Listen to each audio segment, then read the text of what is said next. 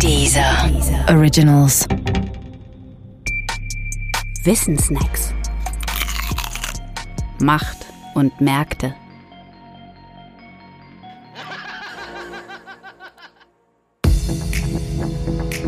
Investment Banking.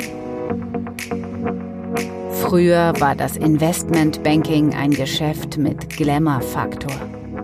Das änderte sich schlagartig mit der Finanzkrise. Da verschwanden die fünf größten Investmentbanken der USA einfach von der Bildfläche.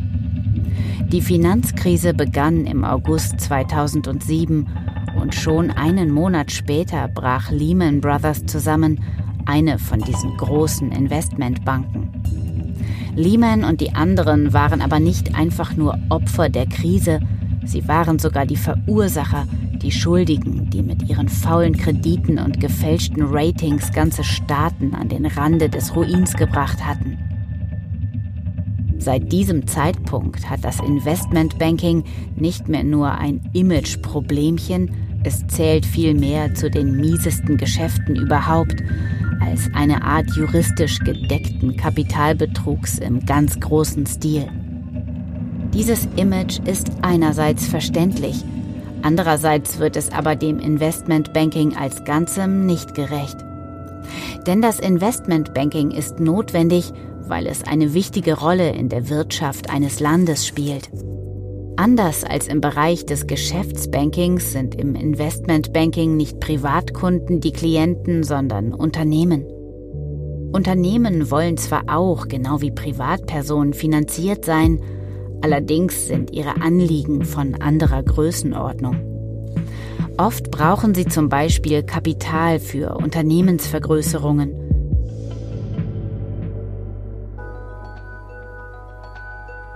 Für die Bereitstellung solchen Kapitals gibt es eine eigene Institution, die Börse.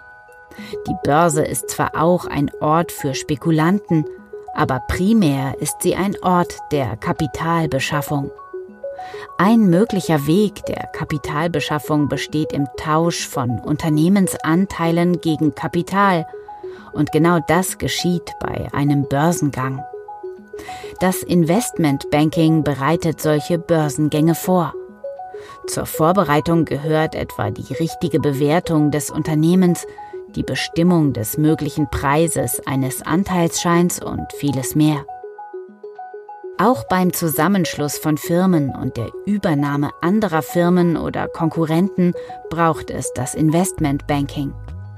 Denn auch dort sind Summen aufzuwenden, die ein Unternehmen allein oft nicht stemmen kann. Und natürlich gehört auch die gewinnbringende Anlage des Kapitals von Einzelunternehmen zum Investmentbanking. Das Problem bei all diesen Geschäften ist die Höhe des bewegten Kapitals. Da es sich immer um riesige Beträge und nicht um Peanuts handelt, ist die Versuchung, sich selbst zu bedienen, besonders groß. Wer also einerseits Investmentbanking braucht und andererseits Missbrauch verhindern will, der muss das Investmentbanking kontrollieren.